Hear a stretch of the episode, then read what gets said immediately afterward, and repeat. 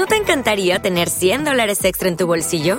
Haz que un experto bilingüe de TurboTax declare tus impuestos para el 31 de marzo y obtén 100 dólares de vuelta al instante. Porque no importa cuáles hayan sido tus logros del año pasado, TurboTax hace que cuenten. Obtén 100 dólares de vuelta y tus impuestos con 100% de precisión, solo con Intuit TurboTax. Debes declarar para el 31 de marzo. Crédito solo aplicable al costo de la presentación federal con TurboTax Full Service. Oferta sujeta a cambios o cancelación en cualquier momento. Hola, bienvenidos una semana más al podcast de empresas.com. Soy Ricardo Dávila, uno de los socios de Empresax. Hoy me acompaña Ricardo Arroyo, analista en Empresax. ¿Qué tal estás, Ricardo? Hola, buenas tardes. ¿Qué tal? Bienvenidos una semana más. Pues como bien dice Ricardo, eh, una semana más os vamos a traer las últimas eh, noticias que han tenido lugar en el mercado M&A en España. Únicamente antes de comenzar, repasar que hace unos días tuvimos la suerte de entrevistar a Adriana Casillas, eh, CEO de Milford Europe, startup salmantina dedicada a la cría y producción de insectos, que recientemente pues, ha conseguido una financiación de unos 50 millones de euros para potenciar el negocio.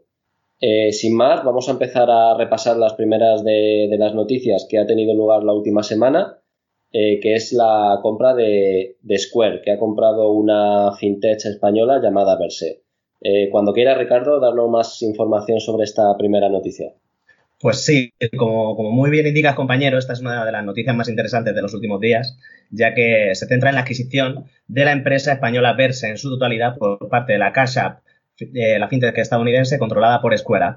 Square, en este caso, es una empresa con sede en San Francisco, en California, ubicada en el sector fintech, y comenzó su actividad en el año 2009, además de haber sido fundada por Jack Dorsey, eh, CEO, CEO, y fundador de Twitter, y Jim McKelvey. Además, lo realmente interesante es que Square se presenta como una compañía que ofrece sistemas de medio de pago digitalizados y soluciones y herramientas para administrar negocios, tales como digitalización de los puntos de venta, e-commerce y otras. Por otro lado, Verse que es la otra de las protagonistas, tiene sede en, en Barcelona y en San Francisco, y se presenta como una compañía centrada en ofrecer, mediante una aplicación también en este caso, un medio de pago eficaz y sencillo. El CEO de Verse es Bernardo Hernández, ya conocido por su participación en otras empresas tales como Idealista.com, Twenty, Step One o Podaclick. La trascendencia de esta operación eh, reside en que esta adquisición es la primera que la firma Square realiza en Europa, Recordar a todos que Square es una empresa cotizada, es una, es una gran empresa en Estados Unidos y lo que indica que esta primera compra es el inicio de un proceso de expansión geográfica en nuestro continente, ya que actualmente solo tenía presencia en Reino Unido. El sector eh, fintech tiene numerosos verticales donde se ofrecen eh, servicios eh, muy diferentes, como por ejemplo servicios de finanzas personales, regulación, servicios de divisas, Square se ubicaba en sus orígenes en el vertical de los medios de pago a través de aplicaciones online. España es uno de los países más destacado en cuanto a actividad fintech se refiere. Recordar que hace unos años en Empresax tuvimos eh, la suerte de poder trabajar eh, con Bizum. Bizum, que es una plataforma creada por los principales bancos españoles, sería una de las principales competencias de, de Verse en nuestro país. de hecho, Verse es la primera app fintech que ha logrado una licencia bancaria en Lituania para poder operar a nivel europeo, por lo que es capaz de operar en todo el espacio económico de nuestro continente. La segunda noticia que traemos en el día de hoy es relativa a Greenalia, empresa que está dentro del sector de las energías renovables y que actualmente está cotizando en el MAF. Eh, precisamente, como hecho relevante en el MAF, eh, se publicó hace unos días que José María Castellano, ex CEO de Inditex, eh, había adquirido algo más del 5% de Grinalia por un importe de 12,4 millones de euros. Esta operación establece un valor de compañía de 240 millones de euros que se corresponde con un precio por acción de 11,30 euros. Bien, en este caso el grupo Grinalia, el cual tiene su sede en A Coruña, es un productor de energía independiente que trabaja única y exclusivamente con energías renovables. Además, el grupo comenzó su actividad en el año 1996 en el sector forestal más concretamente y posteriormente se expandió al resto del sector energético, incluyendo en sus líneas de negocio eh, la biomasa, la energía eólica y la energía fotovoltaica. Incluso cuentan con una línea adicional centrada en la logística, además de mantener su actividad original centrada en el sector forestal. Por otro lado, como bien venías indicando, Ricardo, eh, José María Castellano es una figura muy conocida en el mundo empresarial, ya que es ex CEO de Inditex y además eh, ha participado en otras empresas muy conocidas como son Adolfo Domínguez y Fadesa, como miembro de sus órganos de administración. Esta transacción se ha realizado concretamente desde el grupo patrimonial Alazadi España. Como la mayoría de las cotizadas, Grinalia vio caer su precio con la crisis del COVID, hasta los 7,70 euros a los que cotizaba a mediados de mayo. Un día antes del anuncio, el precio descendía hasta los 9,70 euros por acción, y tras el día señalado, el precio ha seguido una tendencia notablemente creciente, cerrando el día del anuncio de la adquisición de José María Castellano en 10,60 euros. Nueve días después, el viernes 19 de junio, el precio se ha incrementado hasta los 11,40 euros por acción, ya por encima del precio de la compra de 11,3. La tercera noticia que vamos a comentar el día de hoy también ha sido protagonizada por otra empresa del mar. Adelante, Ricardo. La siguiente noticia que tenemos que comentar es, eh, tiene como protagonista a Tris Health, compañía con sede en Madrid dedicada al desarrollo de nuevas herramientas para el diagnóstico y tratamiento personalizado relacionados con enfermedades oncológicas y precancerosas. Esta compañía, la cual inició su actividad en 2007, ha conseguido obtener hasta 60 millones de euros para llevar a cabo un proceso de expansión económica en el que prevé adquirir varias empresas. Dicha financiación se ha formalizado mediante nuevo capital y deuda.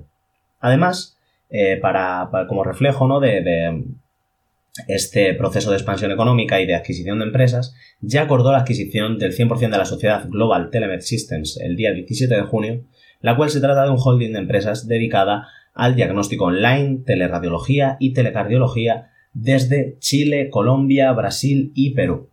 Entre las principales implicaciones destaca la ampliación de capital que llevará a cabo la empresa, con un importe de 35 millones de euros y 4,4 euros de prima por acción destaca de forma muy significativa su crecimiento económico en los últimos años.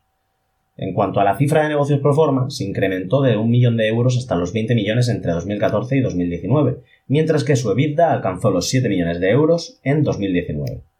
Si solo tuviéramos en cuenta la evolución de entre los años 2018 y 2019, destacar que la misma cifra de negocios pro forma aumentó casi un 88% y el EBITDA un 110% tan solo entre estos ejercicios. Además, eh, los ingresos se desglosan en las siguientes áreas de negocio. Patología un 37%, telemedicina un 26,6%, oncología un 22,3% y Big Data un 13,8%. Vamos a comentar una adquisición que ha tenido lugar en el sector de la alimentación animal. Eh, la multinacional de GES eh, ha comprado piensos MUA. La protagonista es la empresa holandesa que dedica su actividad a la alimentación animal, concretamente a la fabricación de piensos compuestos. De Gees eh, es una multinacional que inició su actividad en 1911 y actualmente está muy asentada en su sector, ya que cuenta con más de 7.000 empleados y opera en más de 75 países. Entre los tipos de animales para los que produce alimentación, De Gees divide su cartera de productos en cinco líneas: vacuno de carne, vacuno de leche, porcino, avícola y rumiantes. La otra de las partes implicadas, la empresa Target, ha sido Piensos Muga, compañía dedicada a la producción de piensos animales, la cual tiene sede en Tudela, Navarra.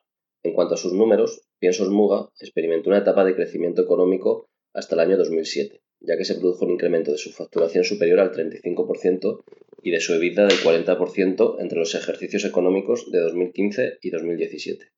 En el año 2018, último al que tenemos acceso en nuestra base de datos, Piensos Muga facturó aproximadamente unos 20 millones de euros con una EBITDA de 700.000 euros. No es la primera adquisición que Dejes realiza en nuestro país. En 2019 se hizo con la gallega Evialis Galicia. En 2018 con Piensos Unzue, compañía que facturó en ese año eh, cerca de 50 millones de euros. Y en 2017 con una fábrica de piensos en La Garrovilla, adquirida la cooperativa extremeña Acores. La última de las noticias que, queremos incluir en nuestro podcast semanal de actualidad financiera es la noticia acerca de Farmamar. Dicha empresa, con sede en Colmenar Viejo, en Madrid, filial de Celtia, planea cumplir el objetivo de introducirse en el Nasdaq, el segundo índice bursátil más grande de Estados Unidos, el cual incluye las empresas más punteras en el ámbito tecnológico. El hecho es que hace tan solo unos días el presidente de la compañía, José María Fernández de Sousa, reveló que actualmente cuentan con una buena capacidad económica para llevar a cabo dicha expansión la forma de materializarlo sería mediante, o será más bien, mediante el aprovechamiento de una oferta pública de venta o llevando a cabo la adquisición de una empresa pequeña que ya cotice en dicho índice. Uno de los indicios de la buena marcha de la sociedad se refleja en el hecho de que, el pasado mes de mayo, concretamente el día 19, PharmaMar llegó a un acuerdo con Key Oncologics compañía con sede en Sudáfrica que dedica su actividad a la comercialización de medicamentos y tratamientos para el cáncer y enfermedades asociadas. El acuerdo tiene como finalidad la distribución del medicamento John Delis en las zonas de Sudáfrica, Namibia y Botswana. Esto es todo por el día de hoy. Muchas gracias por escucharnos. Os animamos a que os suscribáis a, nuestro podcast si aún no lo estáis y que nos sigáis en nuestras redes sociales.